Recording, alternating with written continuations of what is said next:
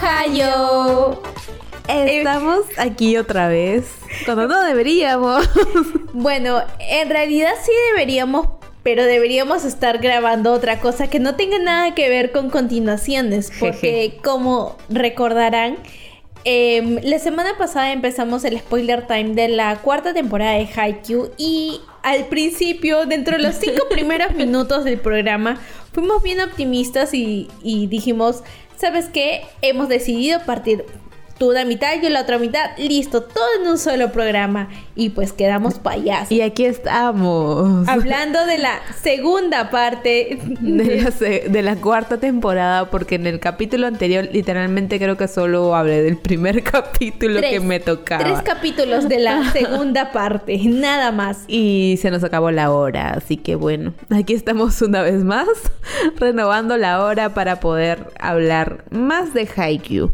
Pero antes nos toca decir nuestras redes sociales. Así es, recuerden que estamos en Instagram como arroba abas.podcast. En Twitter como arroba abaspodcast. En Facebook también estamos como Facebook slash abaspodcast en TikTok como Abbas Podcast y en YouTube también como Abbas Podcast. Cabe mencionar que a mí en mi celular me llegan mensajes de, del mismo Facebook diciendo todavía siguen vivas. Acá hace, hace mucho tiempo tienes una cuenta de alcance. Gracias, gracias, a esa unidad de personas. pero bueno, ahí está. Pero bueno, esa, esa atención se la dedicamos en realidad a TikTok que vamos ya en 19.6k de me gustas. Así que yo creo que con fe a fin de año tenemos los 20k de me gustas. Se llega, se llega, se llega porque se llega. Síganme gente, soy una persona muy divertida, aunque no parezca, aunque no lo parezca. No, la verdad es que sí, o sea, todos los memes, todos los memes que ven en TikTok son obra gracia de Jocelyn. No, no, es mía, no es de Toné. Jocelyn, la, la, la única neurona de Jocelyn funciona para TikTok cuando ella años atrás dijo, ¿saben qué? Yo nunca me voy a descargar TikTok, TikTok es para chivolos, yo no, pero Para haciendo mi meme de Eren Jaeger emo, ¿no? Sí, realmente ahí, ahí la ven a Jocelyn con sus, sus plantillas, sus plantillas de memes. Aguante Capco, carajo. Bueno, en fin. Retomemos el tema más importante, Haikyuu. Volvamos a la cuarta temporada y ahora seguimos en este capítulo que se llama Corazón Roto, donde tenemos todo este contexto de Kanoka como la amiga de infancia de Tanaka, que está enamorada de él, pero que a la vez tenemos ese mágico momento en el que un hombre conoce al amor de su vida. Y nos muestran el flashback cuando Tanaka, que estaba en primer año, ve por primera vez a Kiyoko entrar por la, por la puerta y todos son brillitos y un fondo blanco celestial. Y lo que hace este hombre, porque dijo, mm, es una mujer hermosa, lo que tengo que hacer en este momento es pedirle matrimonio. O sea, ni siquiera cómo te llamas, eh, en qué salón estás, nada. ¿Te casarías conmigo? Por favor. y obviamente Shimizu le dijo, no. No. Y ahí están los otros chicos de segundo año, pues, o sea, no están Ishinoya, pero sí están como que los, los naritas. y Enoshita entrando y en plan de, ¿qué pasó? ¿Por qué le pidió matrimonio? Y, creo que esta, esta pedida es icónica dentro de la serie porque Tanaka lo hace tres veces y realmente, realmente acá no hay mejor manera o, mejor aplicación de la frase de a la tercera es la vencida porque Tanaka le dijo a la tercera ya todo resignado, ya, pero te casas conmigo y Shimizu le dijo, ya. Jalo. y es como que ¡No! ¿Cómo me De hecho, acá hay una un, algo que, que saqué por ahí de entrevistas que siempre hay a los editores de Furudate que hablan más incluso que Furudate, que había un draft, un borrador de un capítulo, no un capítulo tal cual como Haikyuu, sino que tenía como que un mini cómic de la relación de, de Tanaka con, con Shimizu. Un pequeño chollo tenía por ahí y se le perdió. Digo, no, maldita ¿por Qué? Oye, nos perdimos, nos perdimos un gran contenido. Porque, o sea. Perdimos ese relleno que siempre queremos tener de Haikyuu. Sí, porque, o sea, yo, yo entiendo de que tanto Tamaka, Tanaka como Shimizu no son personajes principales dentro de la serie. O sea, están dentro de Karasuno, pero no son personajes principales como tal. Em, pero igual, de todas maneras, cuando llega al parte del time skip esto y los vemos casados fue como que lo logró. Shirley mandando los reales spoilers para los que solo vieron el anime. perdón perdón perdón pero estamos en un spoiler time estamos en el spoiler time del, del spoiler time así que no me voy a disculpar porque aparte ya ya ya, ya deben haberlo visto en Twitter también. Sí o sea eso no es no es nada del otro mundo, o sea, es algo que se sabe dentro del fandom de Haikyuu, hayas visto solamente el anime o, o estés encaminado con el manga, es algo que ya se sabe. Y, y bueno, o sea, realmente el desenlace de esa historia es muy linda. Pero bueno, regresamos, retomemos a, a, lo que nos importa. Bueno, y este capítulo está muy enfocado en Tanaka, ya que tenemos también el flashback donde básicamente los chicos de tercer año se ganan su respeto. Y también durante el capítulo tenemos el sufrimiento de que pues no le está saliendo nada bien a Tanaka. Y esto está haciendo que comience a desesperarse un poco, incluso a deprimirse. Y de hecho no solo él, sino que todo mundo alrededor lo nota porque tenemos a Bokuto con Akashi mirando y Bokuto está que no sabe qué hacer, jalándose los pelos mirando. Y menciona algo que, que yo dije, ah, ese sabe que se pone en modo emo, que es que le dice a Akashi, o sea, Akashi en ese momento lo está pensando, pero Bokuto lo exterioriza y dice, si fuera yo ya me hubiera deprimido. Y Akashi lo mira y dice, entonces eres consciente de que te pones así en los partidos, lo haces a propósito, que sí, Bokuto de hecho lo hace a propósito.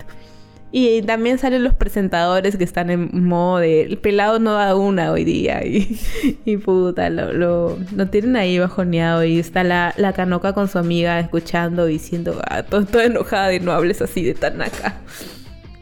Pero en fin, eh, aunque está así todo deprimido, por ahí aparece Hinata, quien usa su encanto de solecito para subirle un poco la moral y no con el punto de subirle la moral, sino porque estaba como que creo que estaba bloqueando a Hinata y va Tanaka y le hace el apoyo y entonces le dice gracias por hacer el apoyo, que es muy, es muy difícil hacerlo solo y la la la, y siempre es bueno confiar en el senpai y todo, y le sube pues el, el, ese, pequeño, ese pequeño 0.5 segundos que estuvo deprimido, se lo sube Hinata.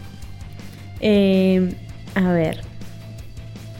Pero aún así, este, Tanaka todavía sigue muy consciente de, de su alrededor, de dónde está, de lo que está pasando él comienza a compararse un poco con la gente con la que está, con la que está ahorita, con jugadores súper altos y que él probablemente no llegue a medir ni siquiera metro ochenta. O que incluso en su equipo hay genios como Kageyama o Nishinoya y que él se considera un genio a veces, pero dentro de él sabe que no lo es o al menos no está al nivel de esos dos. Toda esta carga mental lo está aplastando hasta que tenemos esa escena maravillosa en la que sale corriendo cuesta arriba y suelta la frase de si realmente soy mediocre, ¿acaso tengo tiempo para detenerme? Y luego se anota un puntazo de un cruzado, pero así alucinante. Y la música en ese momento también es magistral. Como te quiero, producción de Haikyuu. O sea, fue en ese momento que perdoné lo que, la desgracia que había visto en los capítulos anteriores con la animación hasta el queso. Porque ese momento está muy bien armado. O sea, no solo la animación, sino el nivel de producción, la música y todo, te hace sentir bonito ese momento. Yo sentí la emoción, sale Bokuto gritando, yo, está, yo era Bokuto gritando, y ahora los animadores gritando, todos la enfocan por ahí a la Kanoka, le enfocan a Shimizu mirando el, el punto, y con eso se llevan el set. Y nos despedimos un rato de los cuervos para pasar a ver a los gatos versus los monos. Acá en ese punto como que me enojé. Porque yo estaba viendo un partido y de repente ya no lo estaba viendo.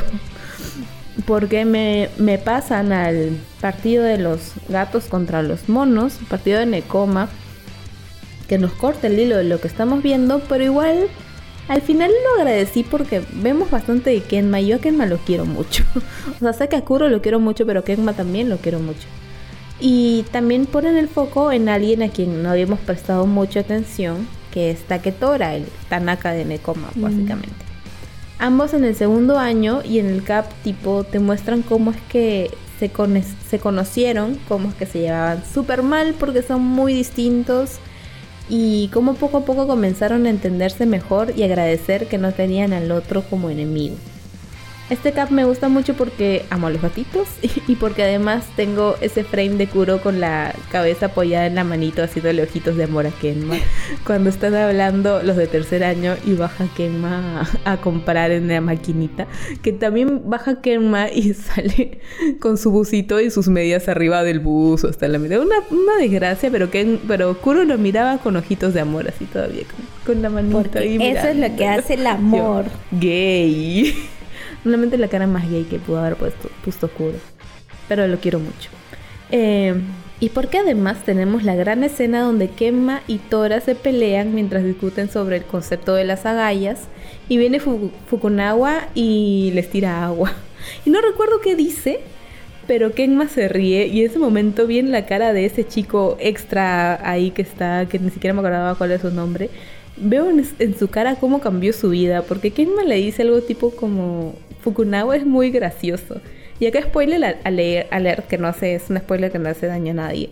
Pero Fukunawa termina siendo comediante en el timeskip.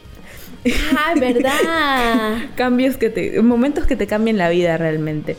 Regresando al partido, tenemos esta estrategia donde el equipo contrario está tratando de cansar a Kenma, pero mi compa hace su esfuerzo y después de pelearse con la gravedad, logran ganar el, partido que les asegura su pase a la siguiente fase y que los deja esperando por los cuervos por la batalla del basurero. Hmm. Acá ya después de dos capítulos regresamos al partido donde a grandes rasgos a Karasuno no le está yendo muy bien. O sea, ya ganaron un set, pero la presión que están poniendo los saques de Atsumu, además de que a simple vista Suna le está ganando la batalla de bloqueos a Azuki, y si a esto le sumamos que Nishinoya no han agarrado de punto y que finalmente ese genio invencible se está quebrando un poco, el panorama no es muy bueno. Y aquí es donde el Odama Kageyama, o el Kageyama calmado, eh, se mete sus dos saques hace. Sus dos saques ace. Que de hecho sale Hinata diciendo, ese es el Odama Kageyama. Y empieza a leer su descripción de su varón como si fuera una como si lo tuviera ahí en, en el diccionario. Eh, estos dos saques desespera un poco a Inarizaki, pero justo a tiempo y al final del capítulo vemos el ingreso del capitán Kita a la cancha. Qué buen personaje es Kita. Sí, lo, lo queremos mucho Kita. Lo queremos mucho Kita. El siguiente capítulo titulado Líder nos muestra un poco quién es este capitán a quien queremos mucho. Eh, a quien ya vimos de hecho en el capítulo anterior regañar a, uno de los de los sacadores porque pues se fue por lo seguro en lugar de arriesgar y al final no ganó nada. Eh, y aquí es donde entiendes el por qué esta persona es así.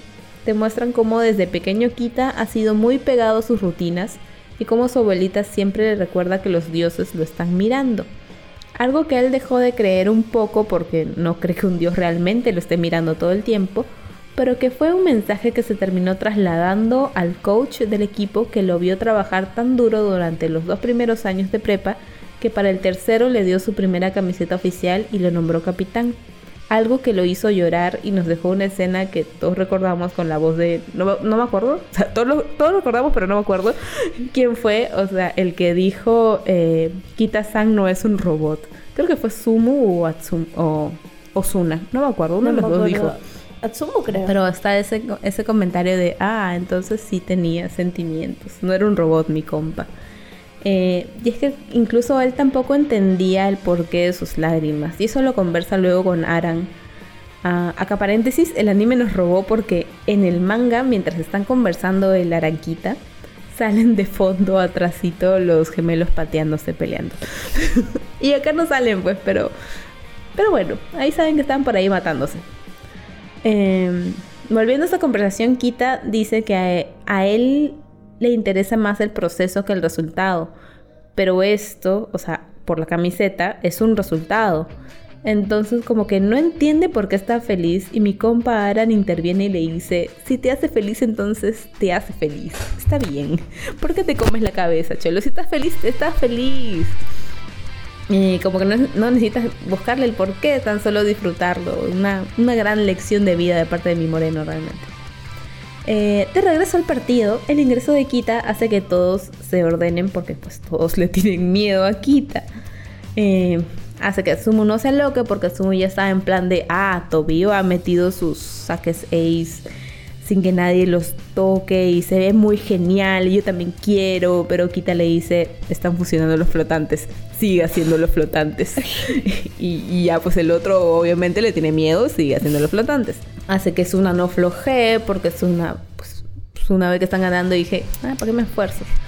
Eh, etcétera, o sea, Kita sabe las debilidades de todos y sabe cómo lidiar con ellos para, que hacer, para hacer que el juego de Narisaki mejore. Pero el Karasuno no se queda atrás, porque en la jugada final Aran se iba a mandar tremendo remate y Kageyama Tobio con sus manitas bendecidas por los dioses del voleibol lo bloquea.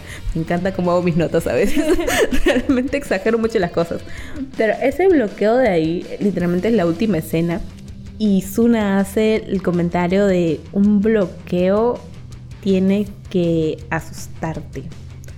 Y menciona a Suki y lo ve a Kageyama y es entre los dos. El que más me da miedo es Kageyama y Kageyama no es el bloqueador. Eh, esto abre paso para que Karasuno remonte y dé el inicio al capítulo héroe, o mejor dicho, héroe de la deidad guardiana. Este cap está muy enfocado en Nishinoya, el genio que está sintiendo miedo de nuevo. Miedo porque ya ha intentado muchas veces lidiar con el saque flotante de Atsumu y no ha podido. Miedo a no lograr algo que él cree que sí es capaz de hacerlo, pero que por alguna razón no lo está logrando. Y acá tenemos un flashback de Noya aún más chiquito, porque si Noya es chiquito, el Noya del flashback es aún más chiquito. Y su abuelo fachero, pues, el abuelo es un personaje. sí, sí, sí, sí. El abuelo que justo Tanaka dice, ah, el abuelo solo lo he visto como que dos veces y en las dos estaba con una chica distinta. Mm. bueno, en fin. El abuelo que le enseñó a frotar las cosas y a lanzarse y que además le dio la lección de que si siente que no puede lograr algo, puede pedir ayuda. Y acá es donde Kinoshita le recuerda lo mucho que ambos practicaron para lograr lidiar con un saque así. Es por eso que cuando Noya recepciona, o sea, logra recepcionar exitosamente el saque de Atsumu, él lo celebra con quien fue su héroe. Literalmente suena Enrique Iglesias de fondo. la persona que lo ayudó a lograr esto, que es Kinoshita. Esto corta la primera mitad del capítulo llevándonos a la sección del flashback de los gemelos Milla narrado por Aran. Acá los vemos desde muy chiquitos siendo muy estúpidos, pero también vemos algo importante que es lo que nos dice Aran, de que Osamu es quizás un poco mejor que Atsumu. Y en teoría sus estadísticas también dicen esto, porque en el manga hay unos este, karate cheats, que es como que las estadísticas y las informaciones de los, de los personajes. Eh, te sale su, nombre, cuánto mide, cuánto pesa, su cumpleaños, qué cosas le preocupa en, este momento. Y salen sus cinco habilidades, cinco o seis habilidades más este, requeridas en el voleibol como fuerza, estrategia, velocidad y esas cosas. Y en base a eso, del 1 al 5, los, los puntean. Ahora, el de Osamu tiene 4 de 5 en todas que es uno de los promedios más altos que tienen los jugadores de voleibol. De hecho, uh, Atsumu no tiene unas stats tan balanceadas más que altas. Eh, y, pero lo que Anan destaca, destaca bastante en esa conversación, es que Atsumu tiene más pasión y más amor por el voleibol, lo cual sumado a la rivalidad que tiene con su hermano lo convirtió en el monstruo del voleibol que es ahora. Y aquí es donde entra una de las frases que se me quedaron de esta temporada, que es algo como que su fuerza física o su talento no es lo mejor que tiene Atsumu, su verdadera bendición es tener a Osamu a su lado. Lo cual me hace pensar en el Kaehina, y como tanto para Hinata como para Kaeyama, el encontrarse en un mismo equipo fue una bendición para mejorar su juego, además para crecer como persona, lo cual en ese momento me hizo pensar en que no había forma que pudieran ganarle a alguien que ha tenido esa bendición durante toda su vida. Yo estaba en modo derrotista. No veía forma en el que pudieran ganarles. Es que realmente el Inarizaki para todos los todas las batallas y los juegos que habíamos visto ya anteriormente, este creo que ha sido em, uno de los más fuertes, o sea, no solamente con, el, equipo de, Oikawa, que también en su, en su tiempo los venció y que sirvió para que tengan este pequeño power up como, como equipo, sino que ya el, el Inarizaki realmente le sacó como que le sacó todas las cartas, o sea, es como que, ya no tenían cartas. Lo que pasa es que creo que tipo con equipos como Oba Yosai, ellos le tenían miedo a Kawa, no Oba Yosai. Igual pasa con Shiratorizawa, que Shiratorizawa le tenía miedo a Shiwaka no a Shiratorizawa tal cual como equipo, incluso con que el Aoba Yosai está un poco más, eh, más, ay, palabra, esta palabra, no sé, bueno, más, más juntos, eh, funcionaban mejor como equipo que, que el Shiratorizawa, eh, eran más a ciertas personas que le tenían miedo, le tenían miedo a, a Perro Loco, Oikawa, a Iwa incluso un poco pero a cambio aquí en el Inarizaki, y es algo que menciona el, la serpiente, esta Daisho que está ahí con su flaca mirando el partido, mm. que si bien por el lado de Karasuno tenemos a los bloqueadores centrales como Hinata, que es una monstruo del ataque, y Tsukishima, que es un monstruo en la defensa, que sale, de hecho, Hinata sale con su metralleta y Suki sale con un escudo enorme. Eh, del lado de Inarizaki tenemos jugadores más balanceados y ahí salen Suna, sale Aran, sale Osamu con escudos y con espadas porque son capaces de hacer todo cosa que no tenemos en Karasuno, porque cada uno se ha enfocado más en hacer una cosa. O sea, Suki puede ser muy bien defendiendo, ha aprendido a atacar un poco mejor, pero Suki no es bueno sacando. Igual que Hinata tampoco es bueno sacando. Que luego Suki lo puedes aprender, pero ya. Eso es de todavía para el siguiente año. Pero el Inarizaki, todos sus jugadores son tan bien, o sea, son tan buenos en todo lo que hacen que es más complicado ganarle. Y a, si a eso le sumas que tienes al mejor colocador de, de, Japón en su categoría, al igual que Aran, que es uno de los cinco mejores rematadores. O sea, el que Karasuno gane, para mí era. Lo veía muy lejano. Era, o sea, definitivamente podía ganar para. Para. el poder del prota por, por el poder del prota y porque ya de por sí ya se había planteado dentro de la trama de que sí o sí tenía que suceder la batalla del basurero. O sea, es como que son dos puntos. ¿Te imaginas que eran perdidos justo a las puertas? Porque, o sea, si ganan con Inarizaki ya en la siguiente ronda es contra el Nekoma porque ya vimos que el Nekoma ya ganó su ronda.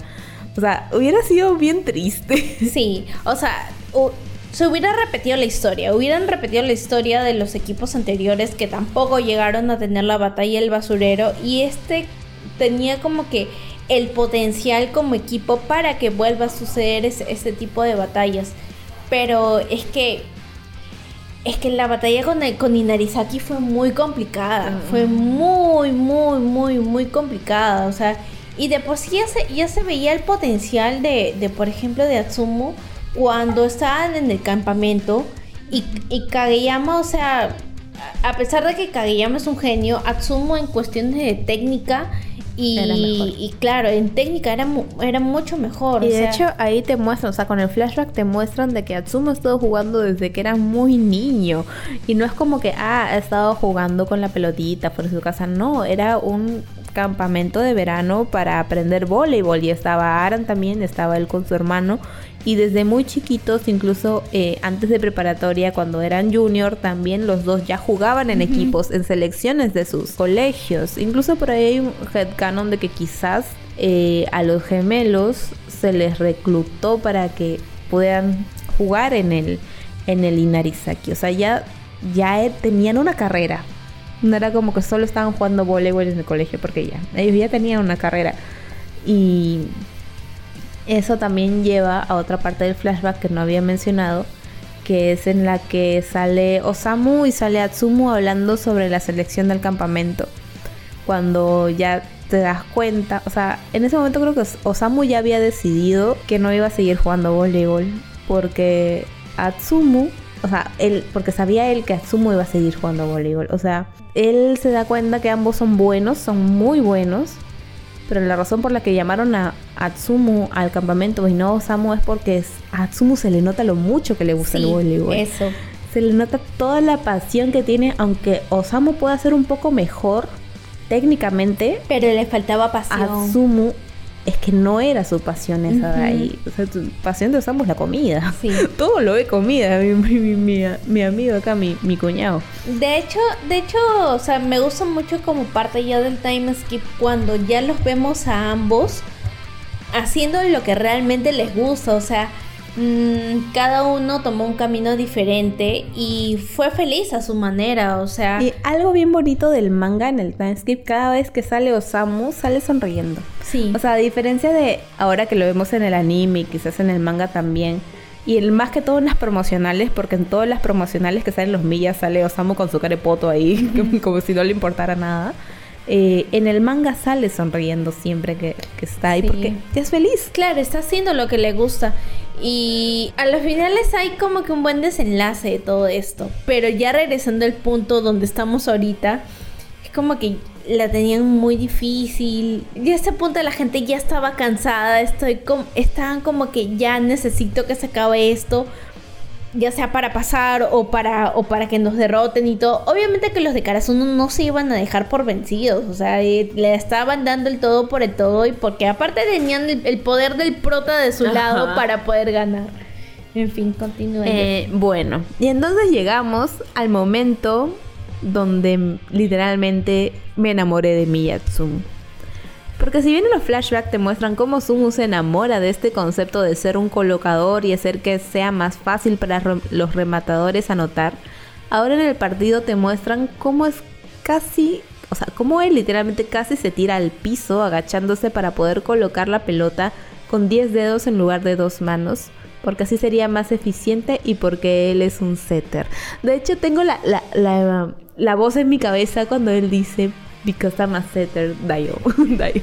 De mi Mamoru Millano. Te quiero mucho, Mamoru Millano. Eh, y se ve tan feliz que dije, ah, te amo. Literalmente dije, ah, te amo. O sea, soy una mujer casada, pero mi marido no llegó al torneo de primavera, está corriendo por ahí, así que perdón. Y ahí fue cuando rompió un hogar. el primer hogar que rompió que rompió el tuyo con Oikawa. El mío con Oikawa. eh, y del otro lado de la net, Kageyama se da cuenta del movimiento extraordinario que acaba de hacer Atsumu. Y como setter, él también se siente agradecido de estar ahí para presenciar ese tipo de cosas. Porque en... antes que comience el partido, de hecho cuando recién llegan, eh, Hinata ve un partido de... en el que está jugando Hoshiumi. Y cuando regresa con los chicos les dice, que se siente muy agradecido de estar ahí, que los chicos estaban preocupados en plan de, ah, puta, está viendo otro enano, se va, se va a poner inseguro, se va, se le va a bajar la moral, pero en cambio Hinata llega y le dice que está muy feliz de estar ahí.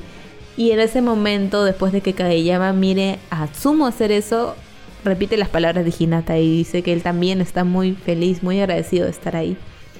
¡Ay, qué bonito el amor! Eh, y si no estaba lo suficientemente emocionada, ya el próximo capítulo trae mi momento favorito. Y el de Hinata también, porque luego de sufrirla tanto en el arco de recogebolas y en los partidos anteriores donde Hinata se, se posicionaba bien, pero nunca lograba darle con los brazos, se logra. Finalmente se logra, señores. La mejor recepción que podemos ver y que además no solo Hinata la recepciona súper bien, sino que se la recepciona, o sea, se recepciona un remate de Ojiro Alan, uno de los cinco mejores rematadores del país. Pero en este hermoso momento de gloria, el rally continúa y cuando van a recepcionar la pelota, choca en la net y los chicos que estaban muy atrás para alcanzarla solo se quedan viendo cómo la pelota cae. Y, es, y es un punto muy desmoralizador. O sea, yo lo vi, aparte que estás con la euforia del, rally y estás con la felicidad de haber visto la recepción de Hinata, estás literalmente arriba y ves como los chicos se están preparando para ya recepcionar y la pelota choca en la net y es como... Ah. Sí, o sea, se le fue toda la emoción de ese, de ese momento, más el cansancio, porque obviamente los de aquí ya les habían cansado, pero ya hasta por las puras, o sea, ya están como que, por favor, acabemos esto. Mano, ya. Mano, ya basta. Bueno, en fin, fue muy triste. fue realmente muy triste ver que, que no se logró. Pero bueno, los chicos en la banca en el tiempo fuera estaban súper estresados y con la moral baja, pensando en que no querían perder. Pero en eso llega Hinata con su enorme sonrisa de solecito preguntando si vieron su recepción. estaba chocho, él estaba chocho con su recepción y Kageyama le dice, no, no la vi. y le dice, pues entonces verá la siguiente. Y como que la gente empieza a sentir ese subidón. Mira, me gusta mucho esta... Eh, creo que parte del poder de Hinata es justamente eso, o sea, como que estar y entrar en los momentos claves cuando ya la gente ya no puede más y está a nada de tirar la toalla. Y creo que esta es la primera vez que sucede, o sea, em, es como que no solamente la subida de moral no va solamente para Kageyama, sino para todo el equipo en sí, en general, o sea, siempre que pasa este tipo de cosas, Hinata está ahí dando su poder del prota y su poder de este, solecito. es el corazoncito del Karasuno, como Sakurai lo es de... No me acuerdo. ¿Cómo se llama el equipo de Sakurai? ¡Ah! Jocelyn. Shohoku. Shohoku. Bueno, en fin, perdón, Slam Dunk. Eh, me suele pasar. Me quería comprar los mangas, no lo logré porque dije, hmm, no le puedo hacer esto a mi bolsillo. Pero lo haré en algún momento. Fue muy responsable. En fin, em, este comentario de Hinata aliviana un montón el ambiente y Osamu desde el otro lado de la cancha lo ve y comienza a compararlo con comida. Como cuando comes un poco de algo que te gusta mucho y solo haces que con esto te dé más hambre y que al ver a una persona comiendo tan a gusto también hace que la gente de su alrededor les da más, les dé hambre, mostrándonos a Karasuno aún más motivado que nunca. En el siguiente cap tenemos el nacimiento del rey silencioso, donde Tobio muestra quién es, el gran jugador de voleibol que es realmente. Además de gran setter porque mantiene en la mira a sus rematadores para usar los mejor de ellos.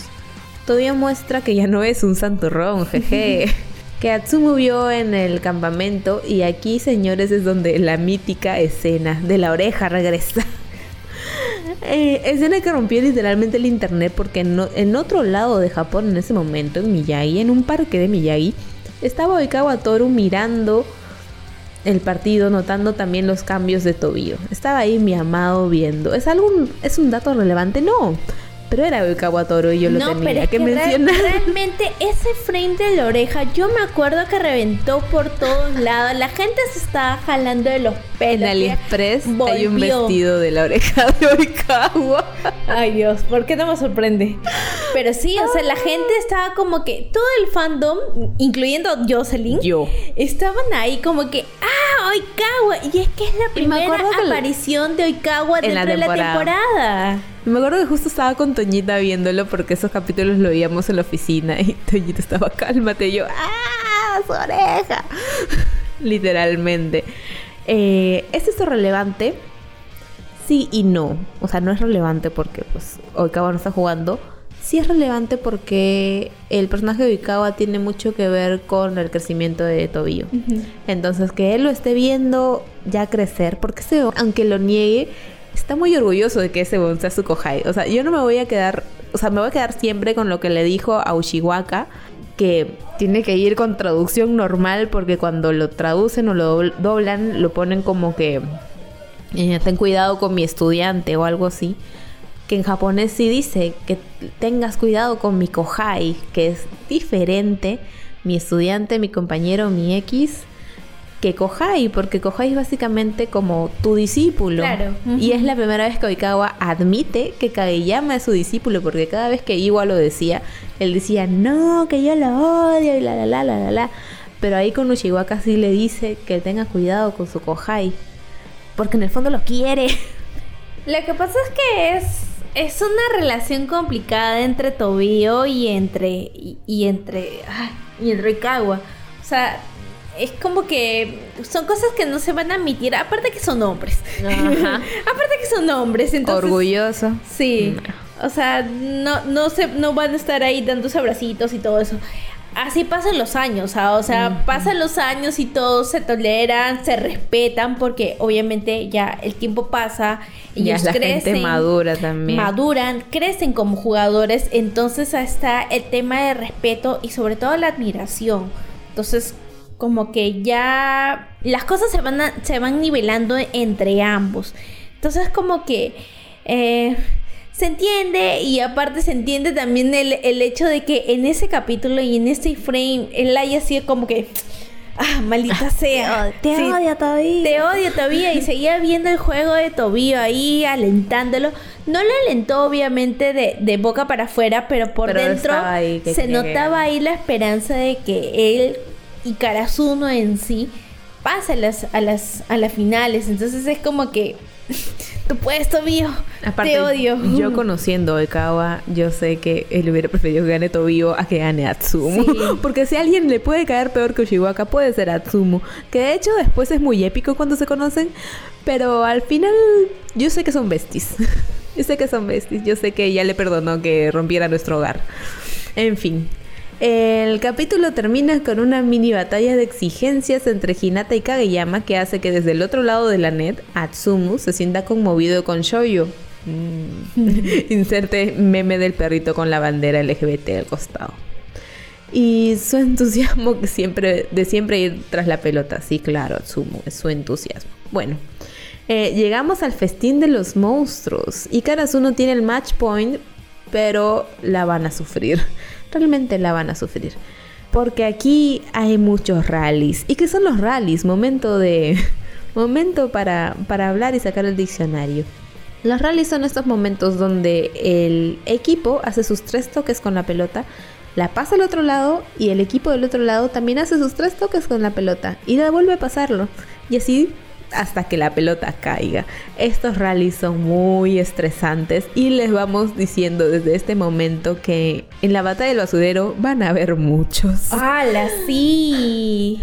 Es, es esa sensación de querer que ya caiga la pelota porque los chicos siguen corriendo, siguen estacionando, siguen mandando ataques, pero como ya hemos visto en Necoma es muy difícil atacar al Necoma porque casi no hay agujeros en el otro lado, entonces por el lado de Karasuno también perfeccionan bastante su defensa, entonces es como que la pelota no cae y no hay puntos y uno se estresa. Pero ya, ya lo verán, ya lo sufrirán en carne propia cuando lleguen a la batalla del basurero. Ah, lo vamos a sufrir en pantalla grande, ah. Jocelyn. ¿Te acuerdas cómo fuimos nosotras con la, con la película Slam Dunk? Ah. ¿Te acuerdas cómo sufrimos con esa bendita película? cuando, cuando suceda específicamente lo que tú acabas de mencionar en la pantalla grande, cuando veamos la película de Haikyuu, ala. Ala, ya me vi súper estresada, ya te vi putando porque todo lo que tú haces. Sí, sí, sí. Eh, ah, grandes momentos. Bueno, grandes momentos que se vienen. Eh, destacable de este capítulo es el momento del eclipse donde la luna, Tsukishima, tapa con su bloqueo al sol, Hinata para que éste pueda recepcionar sin problemas. Y me encanta porque en este momento se reconocen entre ellos como grandes jugadores, aunque no lo dicen en voz alta. Suki dice algo como que él sabe que no puede lograrlo solo, así que espero que estés ahí. No que esté ahí, sino que estés ahí porque sabía que el que iba a estar ahí era Hinata porque que no lo quiere admitir confía en él. confía en lo que ha estado viendo en este partido sobre cómo sus reflejos para recepcionar son, se han vuelto mucho mejores. Eh, y yo, yo pienso también que ya antes lo había considerado, pero que Tsushima es realmente un gran bloqueador porque prácticamente hizo que la pelota vaya directo a Hinata. O sea, jugaron muy bien en equipo en ese momento en que ni se hablaron. Eh, el juego avanza, la gente se comienza a acelerar y Ukai tipo les grita que se calmen, pero los chicos no escuchan. Y aquí es donde Hinata se hace otro gran momentote recibiendo el balón y lanzándolo alto, tal cual como le había enseñado a mi compa de dos metros en el campamento para darles tiempo a su equipo para respirar. Y en ese momento nos enseñan a Suga llorando, que era yo llorando, Suga realmente. Porque él recuerda que ese, ese chico que está viendo ahora enfrente era ese mocosito que solo quería rematar y que quería que le enseñen a recepcionar, pero su, su más grande eh, anhelo era rematar en, el, en la cancha. y se ha dado cuenta que ahora eh, si quiere hacer esto por el resto de su vida tiene que ser bueno en todo. Y así es como Suga y yo también estamos llorando por lo orgullosos que nos sentimos de Hinata en ese momento porque estaba creciendo.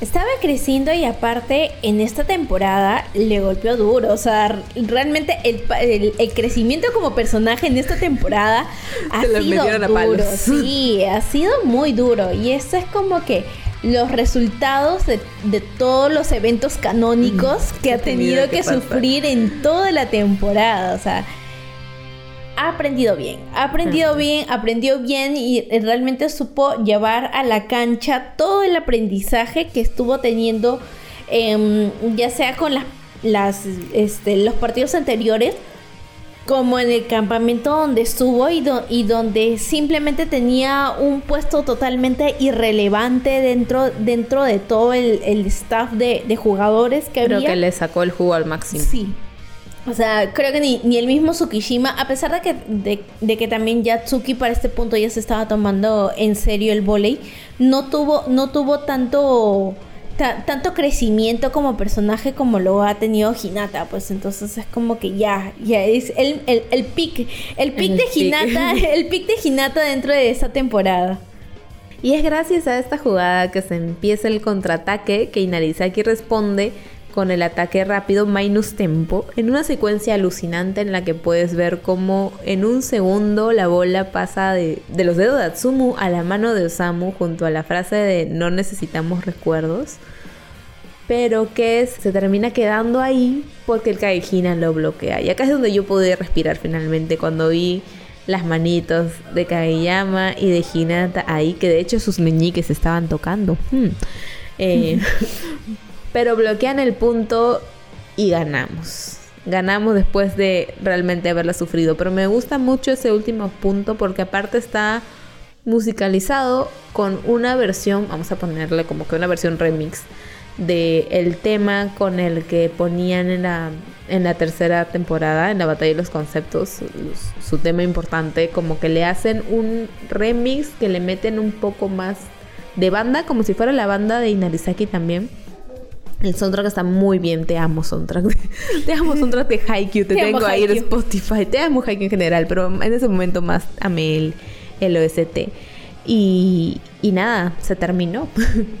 la temporada en sí termina un capítulo después con la Tierra Prometida y la reacción de la gente ante la victoria de Karasuno.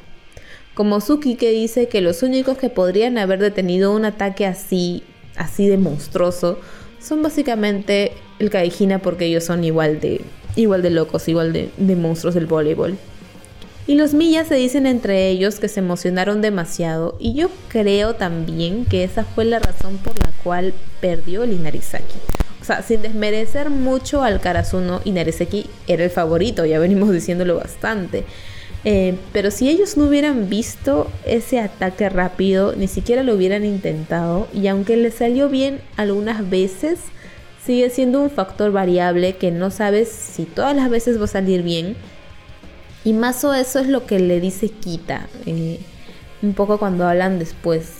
Eh, igual les dice que está muy orgulloso de ser sus compañeros y todo, pero por ahí menciona de que no eran los oponentes correctos y yo creo que tampoco eran los documentos correctos. O sea, ellos se emocionaron mucho al momento de jugar y por eso creo que también salieron un poco de su juego.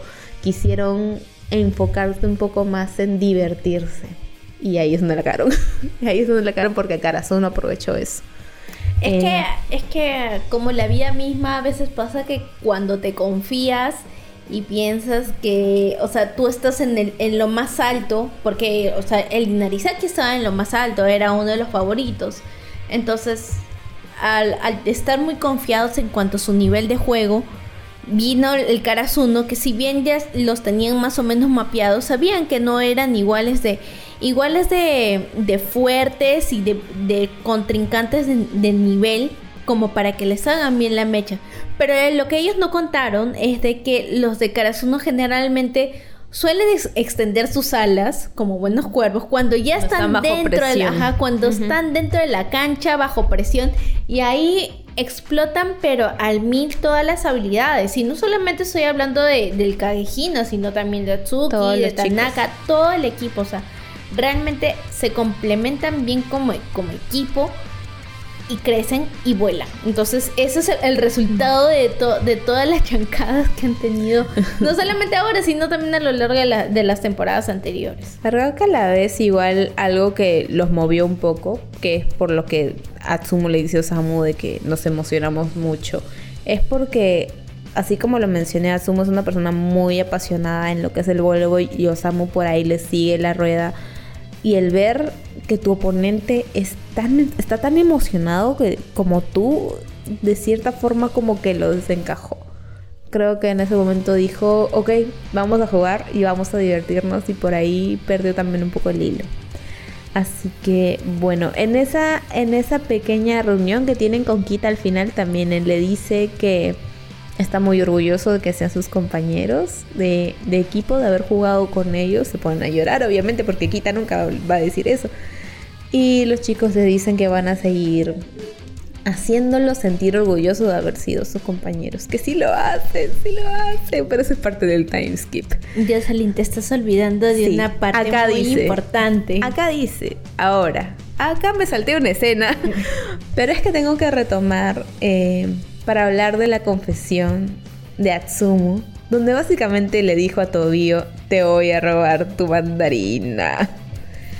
El Atsuhina vio su nacimiento ahí porque Atsumu va y le dice que algún día él la va a colocar para Choyo. Y esto no sale en el anime, pero en el manga la burbujita de pensamiento de Hinata es como tipo, ¿y cuál era este? Porque no sabía si era Osamu o era Atsumu. Creo que el anime tipo, este, dice como, ay, ¿qué querrá? o algo así. Pero en el manga sí te sale de que no sabía que gemelo era el que le estaba hablando. o sea, Sumo estaba ahí dándole el, dándole el corazón y Hinata estaba, ¿cuál eras? ¿Cuál eras tú? El gemelo gris, el gemelo amarillo. Eh, pero en fin, termina esta batalla. Mi gentita se ve en la tele, todos felices. Y nos muestran a los gatitos también viéndolos en la tele, donde ahora los cuervos son los favoritos en lo que será la batalla del basurero. De hecho, ahí tienen una conversación también un poco importante, pero yo me quedé con lo que me daba risa porque estaban como que hablando Kuro con Taketora de que ellos pueden ganar la Karasuno porque ya les han ganado a Karasuno. Y Kema les dice, ah, pero nosotros podríamos ganarle a Ushiwaka o a los gemelos Milla. Y se quedan mirando en plan de, mm, no, no. Pero no es, o sea, pero de ahí se defienden y dicen, es como que el piedra, papel y tijera. O sea, no necesariamente tienen que ganarle a otro para ganarle a otro. Y voltean y Kema ya estaba con su futón. Kuro le dice, Kema, ya pues vendiste tu futón porque no has hecho el mío. Y volvemos con los chicos de Karasuno y los vemos ya todos preparándose para lo que será el día siguiente, que es el fatídico tercer día, el problemático tercer día, porque no lo saben y quizás no me acuerdo si lo menciono en la, en la batalla del basurero, pero el tercer día es el más temido del campeonato porque en el tercer día hay dos partidos. Tienen que jugar dos partidos.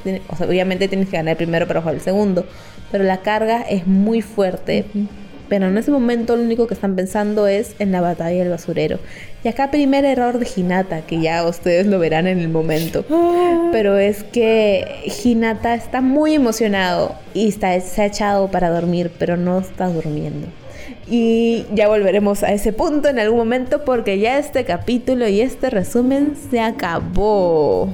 Y así es, gente se llegó, se logró, por fin se cumplió con esta promesa podcastiana de grabar todas las temporadas de Haikyuu.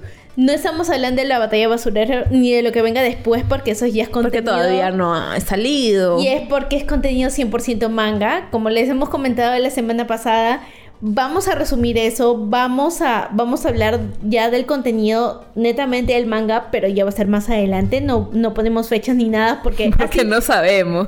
Porque no sabemos, porque así como se largó este, este capítulo, vamos posiblemente a patear el otro capítulo para quién sabe cuándo, pero ya está, ya tienen todo el contenido y si es que em, no han escuchado los otros resúmenes, pueden revisar en el Spotify. Tenemos toda la lista de, los, de nuestros capítulos. De, hecho, pueden buscarlo como Spoiler Time porque los otros dos dos o tres especiales que tenemos de Haikyuu están como spoiler time, así que por ahí les filtra mejor este para que busquen el capítulo entre todos los capítulos que tenemos, porque son muchos. Sí, son muchos. Y en esos spoiler time van a poder escuchar a Toñita, porque ahí está, ahí está. Pues. Toñita, te extrañamos, Toñita. Bueno, estamos aquí.